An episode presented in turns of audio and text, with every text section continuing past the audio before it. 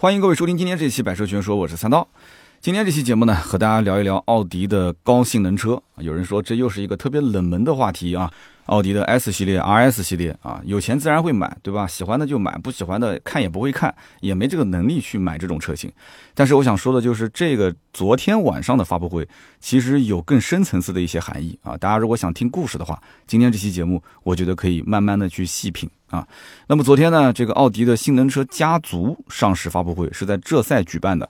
那我正好昨天是从北京坐飞机回南京，然后在路上的时候呢，我也是在看。那么昨天晚上这场直播，我就看到那个末尾啊，公布价格，然后车子在这边来回的转啊，在舞台上什么漂移呀，五颜六色的车啊，奥迪现在是越来越浪了啊，颜色是红的、黄的、白的、蓝的，反正什么颜色都有，跟彩虹一样的。然后发布会的这个灯光又非常的暗。很多的这个直播间的弹幕都说：“你这车子颜色到底是什么样子啊？我都看不清了，因为它的这个灯光打出来的也是五颜六色的，车身也是五颜六色的。而且像这种性能车的发布会，大家注意看，其实，呃，保守一点的，一般都是静态展示，然后简单的走两圈啊，没病跑两步。如果说是稍微粗犷一点的，他会。”呃，现场会给你听一些这个车子的，就比方说，呃，声浪的声音啊。当然了，他不会说现场发动引擎，然后用一个放大器去给你听，用一个话筒给你听，他不会的。但是它的整个的这个音频里面给出的这种整个的，就是车辆的这个拍摄，它也会尽量还原它，好比说 AMG 系列或者是 M 系列的这种声浪。但是你看奥迪昨天的那个，哇，非常强劲的背景音乐，然后再加上那个。那个声浪怎么听，我觉得都不像是 RS 跟 S 系列的声浪啊，感觉像是一个处理过的这种声浪。所以我觉得昨天这场发布会呢，应该说是形式大于内容啊。那么为什么会形式大于内容？一会儿我也会跟大家解释我的一些看法。但是呢，这场发布会一共是发了九款奥迪的高性能车，分别呢有三款 RS 系列啊，大家都很熟悉了，RS 四的 Avent，包括 RS 五的两门版，RS 五的四门版啊，就是 Sportback 跟 Coupe。那么另外六款 S 系列的车型呢，就是奥迪的 S 四、S 五的 Sportback、S 五的 Coupe，然后 S 六、S 七的 Sportback 这几款车。那么在我的印象当中，奥迪专门为了它的呃这个所谓的性能车家族做一场上市发布会，这还是史上第一次啊！这真的是第一次。而且奥迪的不管是 S 系列还是 RS 系列，它的上市发布会相对都比较低调啊，都不会说砸太多的钱去大张旗鼓的宣传。你看昨天那场发布会，对吧？网上的新闻稿啦，包括直播啦、图文啦，包括今天我看手机，呃，各个汽车平台首页上也都能见得到，就说明他这次的整体的投入的资金量应该还是比较大的啊。虽然说像我们这种小媒体仍然还是没有被邀请啊，你别说是性能车家族了，你就是。普通车型的大换代、大改款，像我们这种小媒体厂家也是看不上的嘛，对不对？啊，这说的有点酸了啊。但是呢，我说句实在话，我内心毕竟我从零八年到奥迪的体系上班，到二零一四年离职，其实正正好好是看到了整个的奥迪的这种性能车家族的一个整体的从零开始啊，从无到有发展，所以我还是比较关注的，跟大家也是聊一聊我的一些想法。那么应该讲，整个的奥迪的体系现在是。从这一刻开始，是正儿八经重视旗下的这种性能车的市场。其实，在我看来，这是什么呢？这是一个破釜沉舟，或者换句话讲，叫做被逼无奈的一个做法啊！我具体会跟大家一二三四去解释这里面为什么我是这么推断的啊！我曾经在节目里面聊过，我说这个奥迪啊，它为什么在国外不是一个豪华品牌？哎，但是在中国，它就妥妥的是一线豪华品牌啊！那么归根究底，其实它吃的是。早几年啊，奥迪在中国国产之后，几乎是垄断了整个的豪华车市场。因为在几十年前，我们都知道这个奥迪是什么人开的呢？对不对？要不就是有权的，要不就是有钱的。所以整个的政商这个市场都是奥迪的主要的客户。那么中国市场本身原本啊，就这个大的社会风气啊，以前是官本位。对吧？谁要是有权就有钱，然后后来呢？市场经济开放之后呢？草根只要站对了风口，他也能挣到钱。所以奥迪都是那一批富起来的人特别喜欢买的车型。我讲的是十几年前啊。那么早几年，奥迪的更新换代的速度还算比较快。就我当时在奥迪的那一段时间，什么奥迪的 Q 五啊、Q 三啊，对吧？A 一啊、A 三啊、A 七啊，包括像 R 八这种车型，都是在我在当时奥迪体系里面陆陆续续开始更新的。那 R S 系列也有嘛？R S 五当时我记得一二年、一三年就上市了嘛。所以说，奥迪不管是它的 R 系列、S 系列、R S 系列还是怎么样，就是当时在零八年到差不多一三一四年这个时期，相当于是一个上升期。那么有人要问了，奥迪是从哪一年开始走到了巅峰，开始往下降的呢？其实我个人推测啊，但说的只是我个人想法啊，我觉得它是从二零一六年开始的。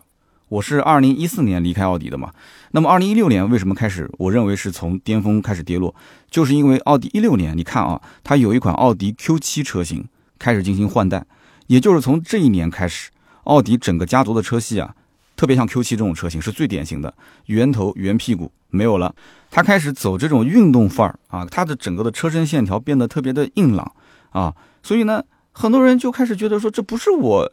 心中的那个 Q7 了，你知道吗？就像什么呢？就像我们以前就觉得什么样的大老板有钱啊？什么样大老板呢？挺个大肚子，加个小腰包，哎，在这个嘎吱窝的下面，然后从 Q7 上面下来，哎，这就是我们当时理解的有钱人的形象，对吧？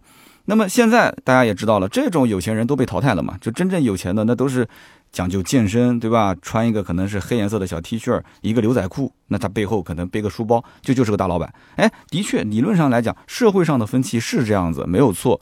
Q 七也是相当于是顺应整个社会的这个风格，他就像是一个啊没有了赘肉的一个中年人啊，中青年吧，然后背着个小书包，哎，一个运动包。你也不能说他这个造型不好，但是总是跟大家觉得说，以前我们印象中的那个 Q7 就不太一样，对不对？所以 Q7 的销量就是从2016年的这一次换代改款开始急剧的萎缩。那么紧接着2018年新款的奥迪 A8L，它也进行了大换代啊，也是大改款。但是大改款之后呢，它又失去了，就像我刚刚之前讲的，以前我们对于奥迪 A8 的那种，就长得跟 A6 几乎一样，非常低调，也也不会有什么人去买。但是大家都觉得说这就应该是 A8 应有的样子，现在没有了，变成什么呢？就变成了。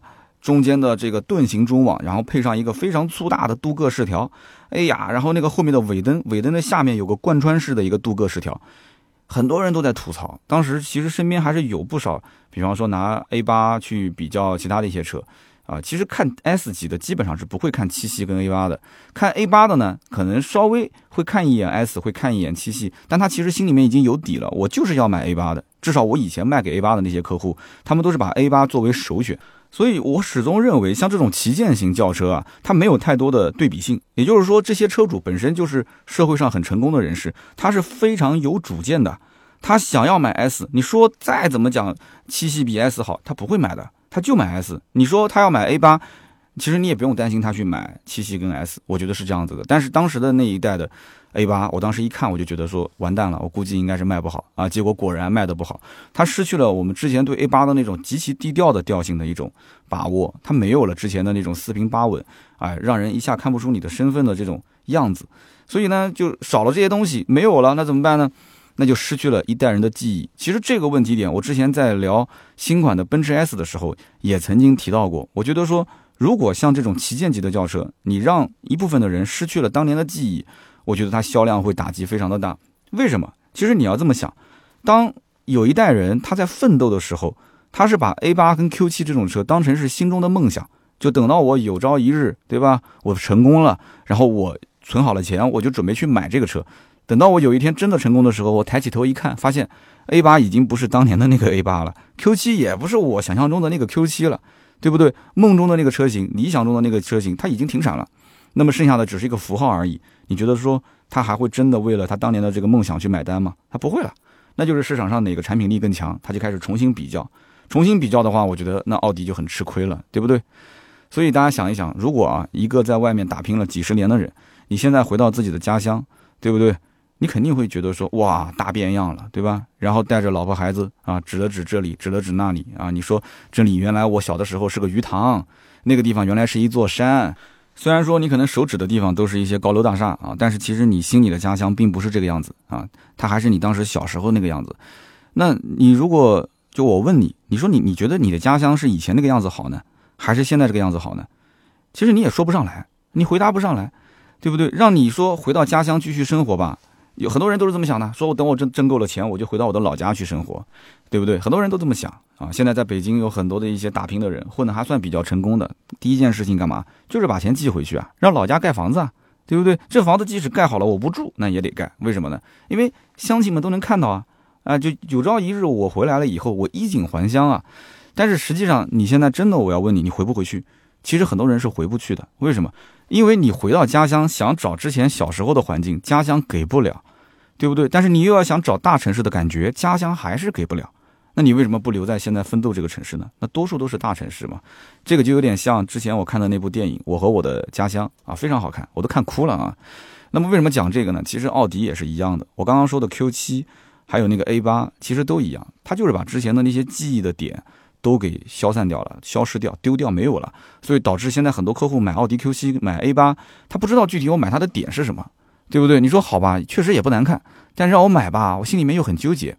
所以奥迪当年攒下来的那些口碑、那些品牌上的红利啊，我们讲就是它的红利期，其实在最近的这四五年已经是消失殆尽了，没有了。所以我其实也很感慨啊，就是奥迪他自己到底清不清楚？他这几年其实一直是在吃红利、吃老本。其实我觉得说，之前奥迪官方把一部分的车型指导价调低，对吧？然后其实也是带动了宝马和奔驰啊，特别是像宝马以及一些二线的豪华品牌，像凯迪拉克啊。像林肯啊，就没办法，就只能是硬着头皮去跟着它调低。其实宝马跟奔驰两个品牌的价格一直可以不用去调低的，只不过奥迪在这个里面，它自己的品牌下滑，没办法，它需要把官方指导价调低。调低完之后干嘛呢？再去发展全国各地的经销商。所以你看这两年奥迪的新经销商还是不停的在建，然后新的经销商建起来之后，也不管死活，反正先把库存压给他。我们南京曾经有一家奥迪经销商，不就差一点倒闭了嘛？然后后来被另外一个经销商集团给接手。那么库存压力啊，一旦上来之后，经销商肯定是要选择这个给出相应的折扣让利去抛货。那么这样一抛货，那么厂家这里的出货量肯定是保证了嘛，相关的这个业绩也是不错的。可是经销商挣不到钱，其实对于厂家来讲，品牌也是一种伤害。所以前几年奥迪一直是这样一个死循环啊，一直是这样一个死循环。前几年的这个行情其实已经给厂家可以说是好好的上过一课了。就是在整个的销量排行榜上面，你会发现，奥迪的主力车型，什么 A 四、A 六啊这些车，Q 五啊，它卖的其实并不低啊，出货量并不低啊，但是它的终端的价格优惠的幅度啊，像包括奥迪 A 三像这种车，奥迪基本上已经是跟沃尔沃啊、凯迪拉克啊这些车，包括像林肯啊，差不多持平，甚至有些车型卖的已经非常非常便宜了，是比那些二线豪华还要便宜。那么因此，它的整个品牌的美誉度，还有消费者的好感度。都在降低，就是品牌的层次已经上不去了。所以以前客户就是早几年，可能五年前、六年前，还有人会拿个奥迪去跟奔驰比啊，跟宝马比。但是现在你再看，现在基本上都是拿什么？都是拿凯迪拉克跟奥迪比啊，都是拿英菲尼迪去跟奥迪比啊，拿林肯跟奥迪比。所以这就是奥迪现在面临的一个非常大的问题。它不是说销量上面出问题了啊，断崖式的销量的这个缩减，不是的啊，销量上还是保持非常的强劲，但是它的品牌美誉度。出现了非常大的问题，所以说对于豪华品牌解决这个问题最根本的方法是什么？你就要想一想，当年你这个品牌是怎么起来的？奥迪也不是没有成功过，对吧？之前对不对？啊，当官的、有钱的啊，都喜欢买奥迪，所以他现在有两条路可以走啊，这是我个人分析的。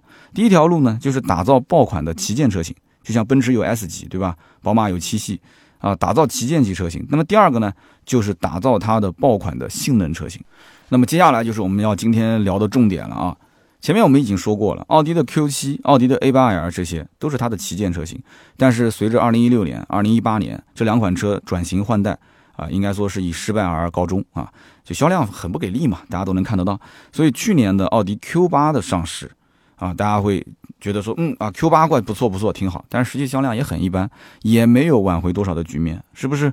所以，奥迪在走旗舰的路线，想拉回这个高端品牌的这个形象，基本上可能性已经不大了啊。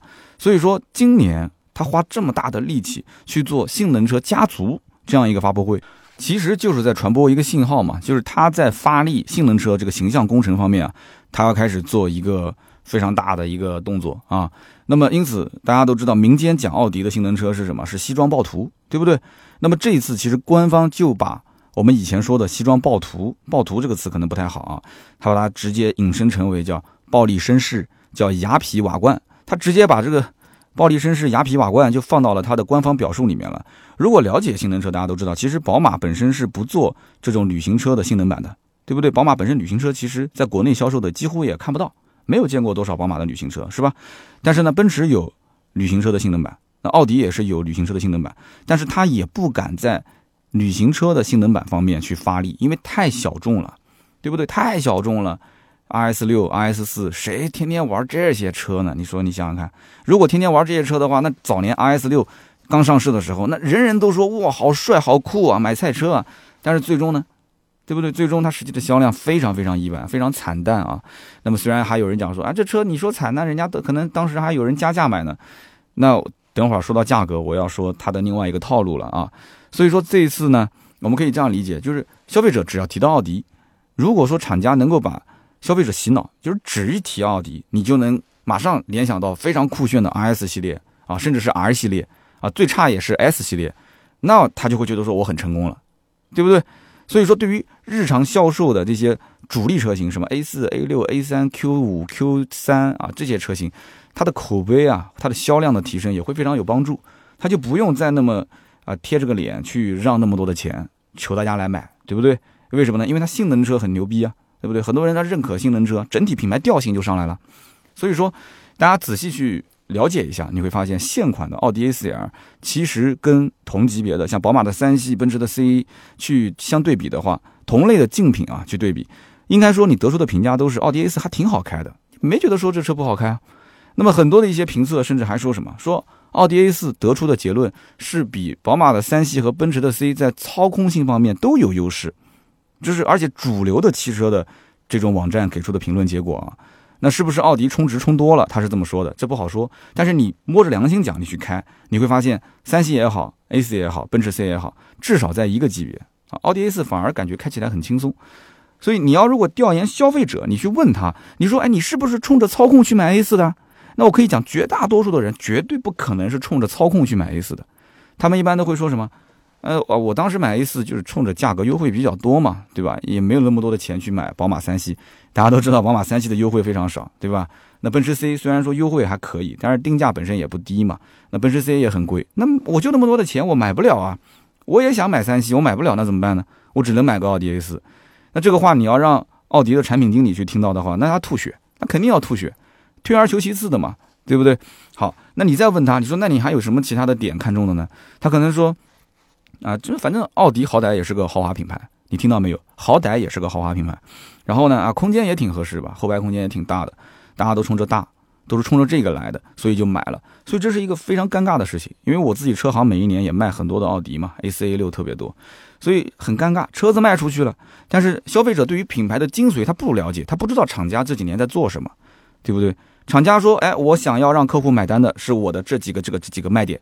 但是客户实际买单的根本就不是你当时想要传播的这些卖点，啊，但是车子也卖出去了，对不对？为什么？因为便宜啊。所以奥迪现在是想让更多人知道，其实你手头上买的这台车这个产品，我这里面是有很多很牛逼的技术的，对不对？你比方说，我我手头上我有很多的赛车技术啊，我有很多的可以跟保时捷共通的技术啊，对不对？奥迪不是官车啊。啊，就我我也不是大家讲的什么坐奔驰啊，开宝马，呃呃什么奥迪科技感啊，不不是这些。奥迪其实不希望别人说什么我什么科技感，奥迪有什么科技感，对不对？所以他是希望在豪华品牌的这个层次上，他要给自己重新定位一次，他就是想告诉你，我我现在我操控性能不比宝马差，那奔驰就更不用跟我比了。那这条路能不能走得通呢？啊，所以我们可以聊一聊，对不对？那么因此，奥迪想要在性能车上面去发力。对吧？我个人觉得算是这几年啊，是被这个大环境已经是逼到绝路上，没办法，最后用的这一招。虽然大家都心里面清楚，这性能车毕竟是小众车型，你再怎么宣传，买的总归会买啊，不买的你始终不会去买。但是更多的肯定是买不起嘛，对吧？那有钱想买个玩具，那就另当别论了。所以在奥迪的整个的产品系列当中，你会发现 S 系列它是高性能运动车型，它长得跟普通版本没什么区别。性能也是适当的提升了一下，然后 RS 系列呢，它按照官方定位就是追逐赛事的性能运动版，但是对于民间的人来讲，它就是一个高性能版嘛，对吧？高于 S 级的，或者再换句话讲，其实在我的印象中，S 级也就是个普通车，啊，真正到了 RS 级别，你才能才算在我的心中啊，才能算是一个性能车。那么 R 级别就不用说了嘛，R 级别官方定义是 RS 系列的旗舰车型。那我的脑海里，你提到 R 系列嘛，那就是 R 八嘛，对不对？那么这三个系列就统称是奥迪的高性能车系，大家理解了吧？啊，S 系列，S 四、S 三啊，是 S 六、S 七、S 五，RS 系列，RS 四、RS 五这些。好，那么民间认为宝马的 M 系列和奔驰的 AMG 系列啊是对标的奥迪的 RS 跟 R 系列，但是实际上，我个人一直认为，奥迪的 RS 系列，包括 S 系列，它一直打不过宝马的 M 系列跟奔驰的 AMG。你别说是纯种的，像什么 M3、M4 这种车了，你就是哪怕就挂着个 AMG 标的，就不是一人一机的那种普通的这个奔驰的 AMG 系列，我觉得拎出来也是吊打奥迪的 S 系列。那么我这么讲的话，可能有一些奥迪粉啊就不同意了。他说：“你看，那我开的就是 S3 啊，我觉得挺香的。”好，那我现在想问你，如果说你要是没买 S3，你换到今天来讲的话，奔驰的 AMG A45 你不买吗？你不觉得更香吗？啊，你真的会觉得说不香吗？你摸着良心讲啊。好，那我们继续往下聊。奥迪的这个 S 系列、RS 系列有个特色，就是两边的后视镜啊，它是银色的啊，是银耳。所以呢，这个你在老远你一看，两边的后视镜是银色的，你一般就要稍微注意了啊，这应该是一个扮猪吃老虎的一个小野兽。但是路上也有很多是假的，因为这个两个银颜色的耳朵只要一换，确实挺唬人的啊。轮毂再这么一换，排气再这么一改啊，看起来哎，它就是一个 S 系列了，它就像是个 RS 系列了，对不对？很简单，就改装也没什么难度，你只要不把这个车门拉开，看看车内，基本上也没多少人知道啊。那么奥迪去宣传它的性能车，我个人觉得有一大好处是什么？就是它可以绑着保时捷一起来宣传。因为奥迪的性能车的车系里面有很多技术是跟保时捷啊共同开发、共同调教的。那么本来保时捷跟奥迪都是大众集团旗下的，对吧？一家人不说两家话。保时捷这几年呢赚的那这真的是盆满钵满，对吧？所以这个眼瞅着你说奥迪在中国市场已经开始走下坡路了，那肯定是要拉一把嘛。那就算不拉，你也不能说看着它啊一步一步的走向深渊。那么奥迪现在过来想蹭一蹭啊，蹭蹭你的热点。那你不要吱声就行了嘛，对不对？他说我这什么什么跟保时捷是什么同样的技术，你也别说是，你也别说不是，你自己去品啊，不就行了吗？所以说现在才有这些动作。我觉得奥迪的 S 跟 RS 真的是反应有点太晚太晚。当年宝马的 M 系列和奔驰的 AMG 发力的时候，奥迪的 S 跟 RS，你想有多少人知道？有多少人知道这两个系列？二零零八年奥迪的 R 八才进入中国市场，那个时候我是正好刚进奥迪的这个体系嘛。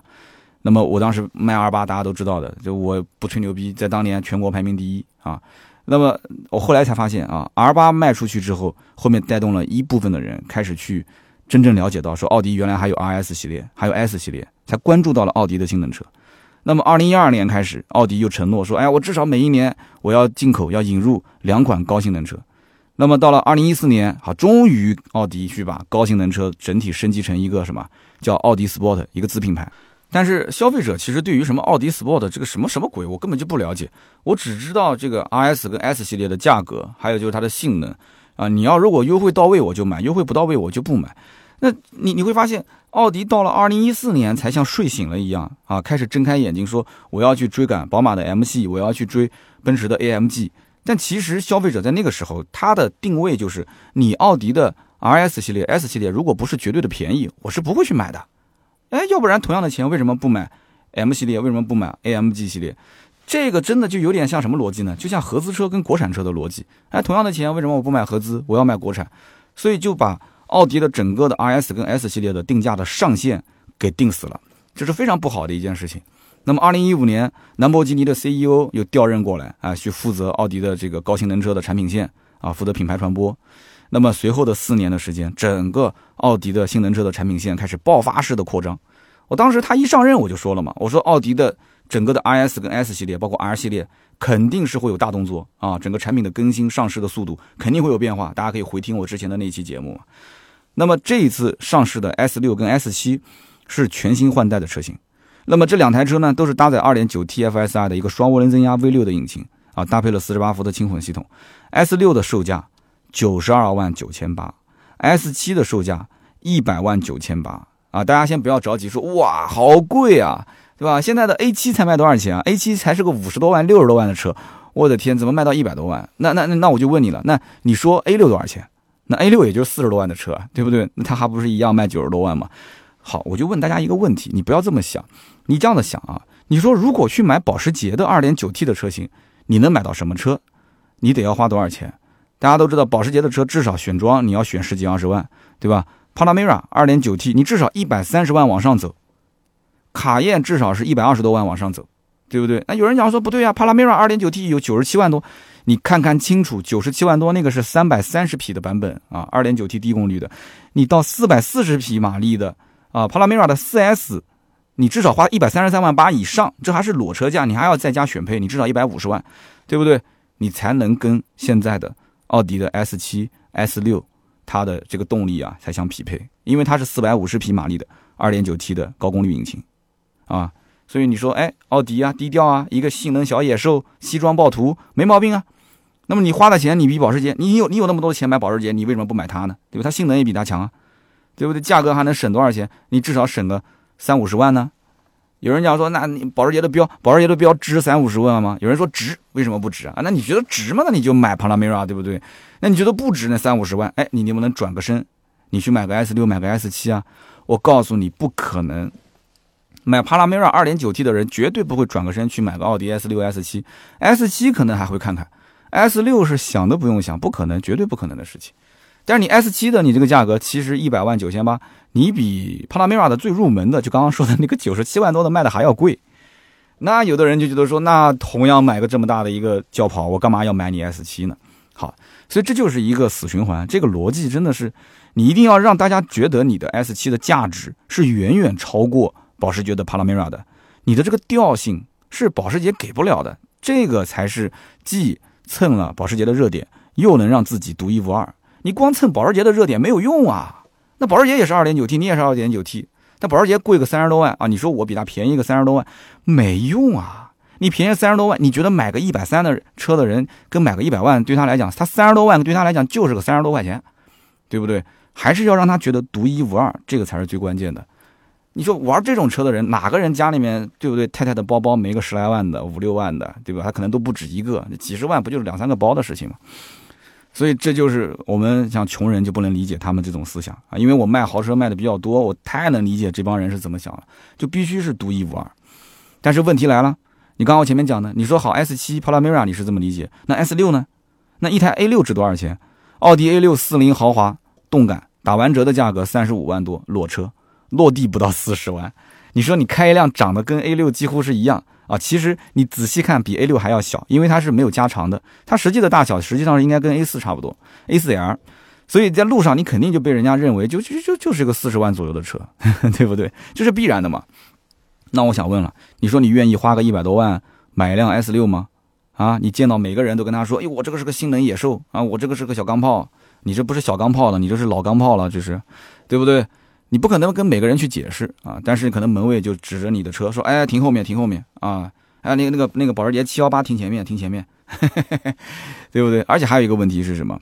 你说，就算我是为了不加长啊，我不要加长，我就是想要它纯粹的性能车的体验。但是，你说当提到奔驰的 AMG 跟宝马的 M 系列的时候，哇，你肯定喜欢加群啊！你在圈子里面跟着大家一起玩性能车嘛？这个性能车圈子里面很多的一些老前辈、老车主。他会跟你吹爆了宝马的 M 三、M 四、M 三现在停产嘛？那么他会跟你吹爆，然后他会跟你去吹爆了奔驰的 C 六三 AMG，他会说这车怎么怎么怎么牛逼。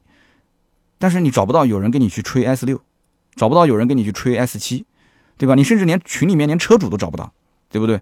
你想找个老车主谈谈心都很难，这就是最大的问题点啊。那么这一次 RS 五的两门和四门版。啊，以及这个 RS 四的 Avant 这三款车都是属于中期改款的车型。那么 RS 四的 Avant 呢，它是个小众车，它属于什么呢？就是你又要玩性能，又要玩姿态。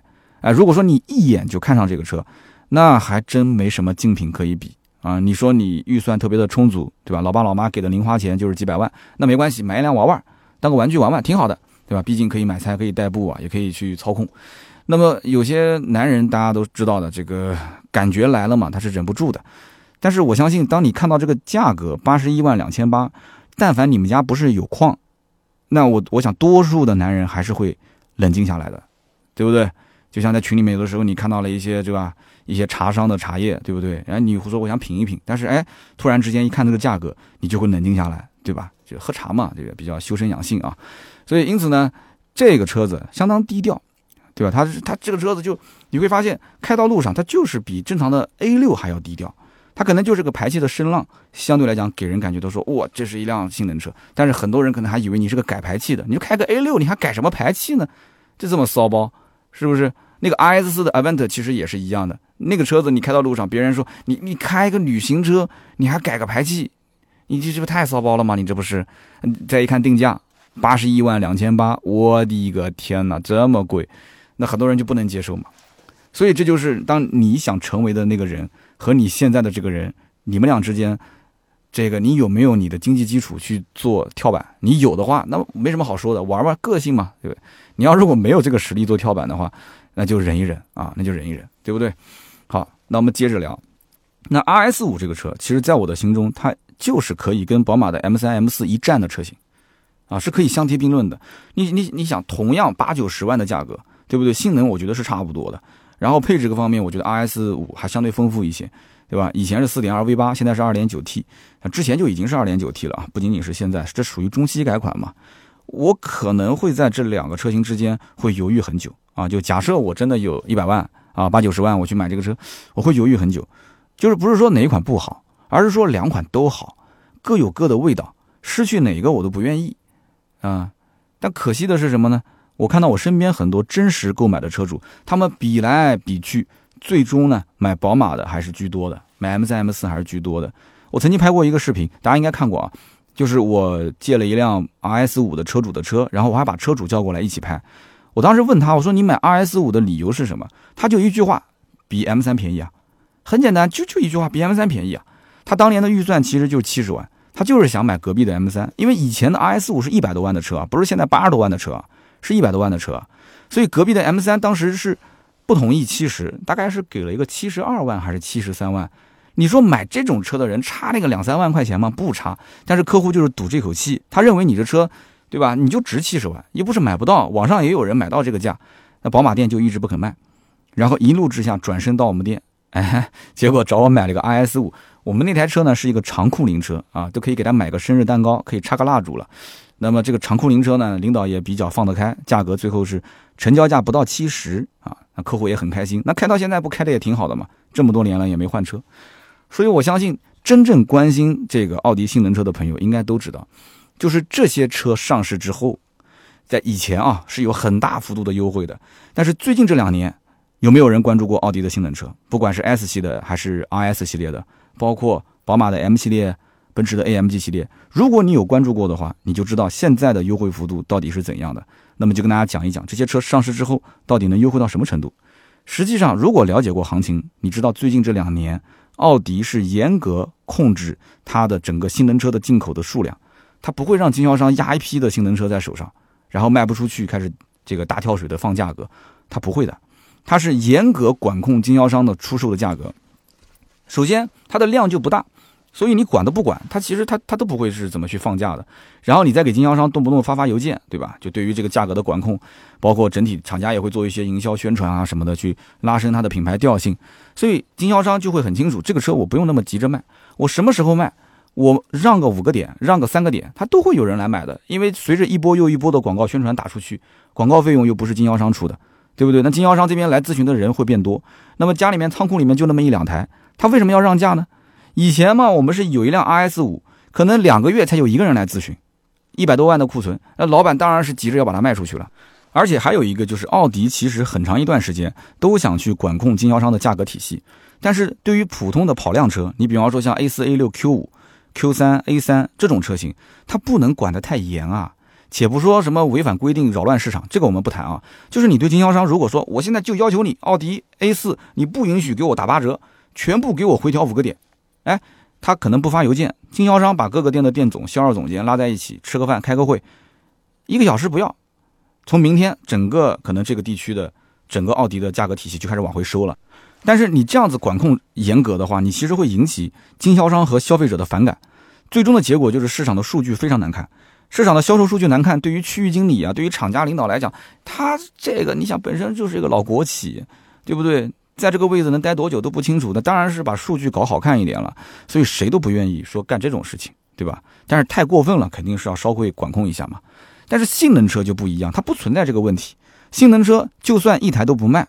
对吧？我严格要求你死守价格，一分钱都不让。好，最后一台都没卖，一台没卖没关系啊，一台车都没卖，对于整体的销量它没有太大的影响。而且奥迪我不知道现在是不是啊？以前在很长一段时间内，它对于性能车是没有任务考核的。所以性能车其实卖多少并不重要，关键是卖给谁、怎么卖的问题。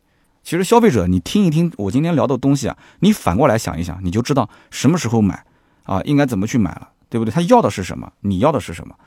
那么这就像什么呢？就像游戏公司，对吧？那我刷抖音，天天刷刷刷，哎，动不动一个广告，游戏公司天天喊着说啊，免费玩，升级装备啊，特别快，可以变现。那实际上呢？实际上他就是想圈一部分、一大部分的免费的玩家，然后呢，去供着那几个烧钱的玩家。你毕竟愿意花个几十万去玩这个游戏的是少数，但是有这么一两个人就够了，其他的人就是陪玩而已，不指望从你身上去挣钱。那么奥迪既然说他想要让他的性能车的整个的系列能够拉高它的品牌形象，啊，他这是他的最重要的使命。那么首先他就要把性能车的价格体系先坚守住，对不对？让识货的、懂货的先过来买。所以你看看之前的奥迪的 S 三啊，包括之前的老款的一九款的奥迪的 RS 五，其实没有多少钱的优惠啊，没有多少钱优惠，就小几万。对不对？你就算像 R S 四 Avant 这么冷门的车型，旅行车还是个性能旅行车，卖那么贵，它优惠也就是小几万块钱，甚至可能有的地方还是平价。啊，老板觉得说我这车肯定能卖得掉，我也没有什么资金压力，你爱买不买。所以这就是目前整个性能车的一个大环境。有人讲说，那宝马 M 系降价，奔驰的 A M G 降价，难道说它不降吗？对不起，M 系跟 A M G 也没什么优惠，甚至于你现在要去问说想买个奔驰的 A M G A 四五。可能还要加价，你真别不信啊！你不信你去问。虽然说我不知道这个奥迪它现在发力性能车家族，说对于提升整体的品牌形象有多大的这个帮助，或者说厂家啊只是现在阵势特别大，但是没有什么决心，还是说真的有决心一路要把这个性能车未来的三年、五年甚至十年要干到底？我不知道。我觉得决心决定效果。决心特别大，投入特别大，效果一定会有。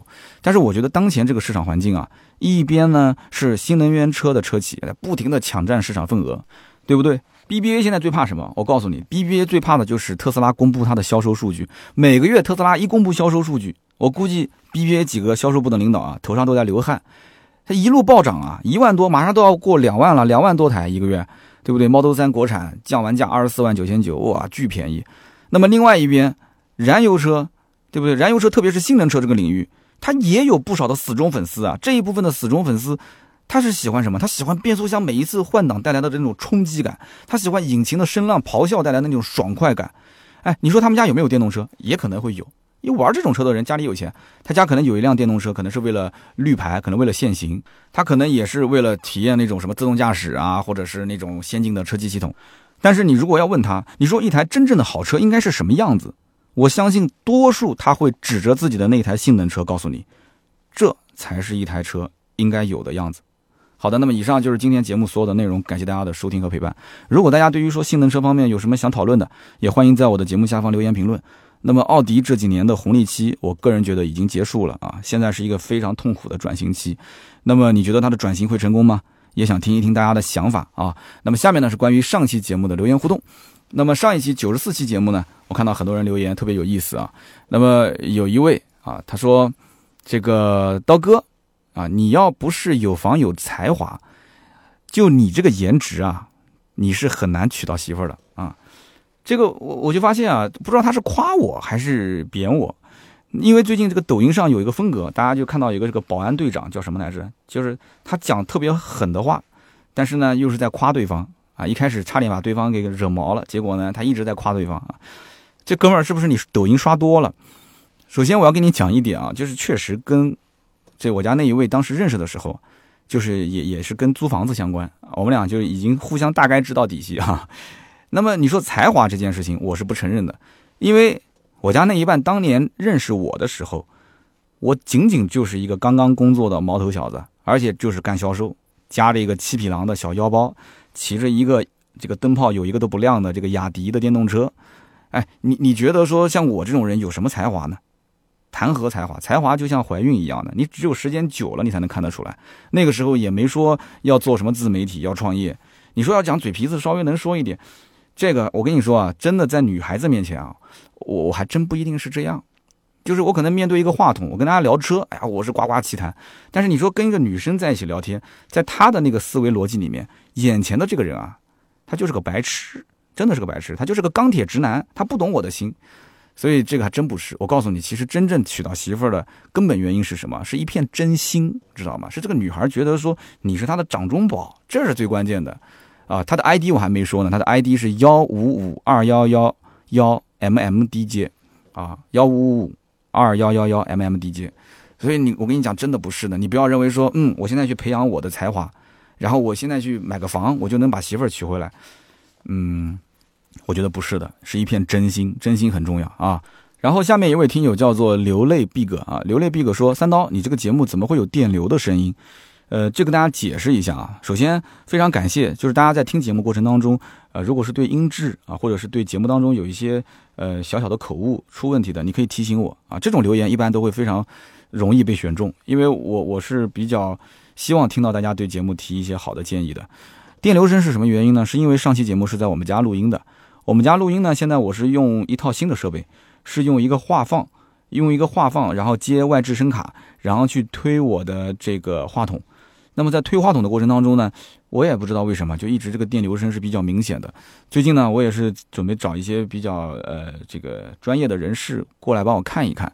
那么也是希望大家多多理解啊，有一点点背景的电流的声音，但是用手机外放听应该是听不到的。用耳机听可能会明显，好，实在抱歉啊。那么下面一位听友，他的名字叫做听友幺二八幺七二二六六，他说我是一名九五后，我周围大多数都是九五后的单身青年，坐标呢是在一个三线城市。我们这边很多的单身青年啊，他们其实不太会去追求个性化的车型，相反都是非常务实啊。比方说荣威的 RX 五啊，日产的轩逸啊，还有一部分买的是思域啊，因为。现在的这个社会，九零后的压力特别特别大，只有极少数的人会说啊，用个几万、十几万或者几十万去买个性能车，买一个这种个性化的车型当个玩具。大多数的人，但凡将来都要买房、结婚、生孩子的，他肯定需要存钱，而且还需要父母去帮助他。他不可能整天说为了一辆车啊折腾来啊折腾去啊，对不对？他就算有那个心，他也不会真正付出于行动。倒是现在很多年轻人其实比较喜欢国产品牌，为什么呢？因为首先国产品牌现在真的是越造越好了，不管是外形啊、内饰啊、配置，而且最关键就是九五后的这一代人，其实他不像上一辈对合资车看得那么重，啊，他会觉得说现在只要是一款车，配置相对不错啊，外形颜值相对可以，只要不坏就 OK 了。所以这应该是现在国产品牌需要抓住的一个机遇的点啊，它对于销量啊、品牌的各方面的提升都会非常有帮助。那非常感谢你的留言啊！但是我想说的就是，你的观点的确可以代表非常非常多的九零后啊，或者是九五后，但是你们只是暂时单身。你们真正在单身的过程当中，为什么要买这些车？你是准备着结婚的。我们上期节目其实说的是什么？上期节目说的是，现在是越来越多的单身青年，他就是选择单身，他就是享受单身，他没有结婚的计划，所以。我看到当时也有很多留言说：“哎呀，我当时去理发，有个理发师啊，九零后单身，买了一个二系的敞篷啊。”然后又有人说：“哎呀，你说的对，我现在就是这样的，我天天遛个狗啊，遛狗，然后住公寓，然后开个跑车。”哎，你看，对吧？这就有这样的一些人，但是这是讨论，所以讨论就需要看到很多不同的观点啊。非常感谢大家的留言，上期呢也有将近五百条的留言啊。非常的奥利给，那么也希望在这期节目的下方能看到更多人给我留言、点赞、评论，好不好？留言和评论是对我最大的支持。我们也会在每期节目的下方留言区啊，抽取三位，赠送大家价值一百六十八元的芥末绿燃油添加剂一瓶。那么如果想要联系我们的话呢，可以加我们的微信啊，四六四幺五二五四。最近一段时间啊，大家也看到了，我的微信大群里面经常会发一个二维码。就是会有各种各样的小群啊，小的兴趣群，什么弹吉他的、打篮球的，对不对？那么最近马上双十一了啊，昨天呃十月二十号的时候，这个开始可以下定金了，所以呢，很多人就想要发那个砍价的那些什么链接啊、二维码，想要发到群里面，但是我们群是不让发的，所以呢，我就专门又开了一个群，叫做双十一这个拼多多、淘宝砍价群。我的天哪，N 多人一下就进来了。还有一点点的小空位啊，大家如果感兴趣，赶紧可以加盾牌的微信，让盾牌把你拉到我们的群里面来啊，非常好玩。好的，那么今天这期节目就到这里，我们下期接着聊，拜拜。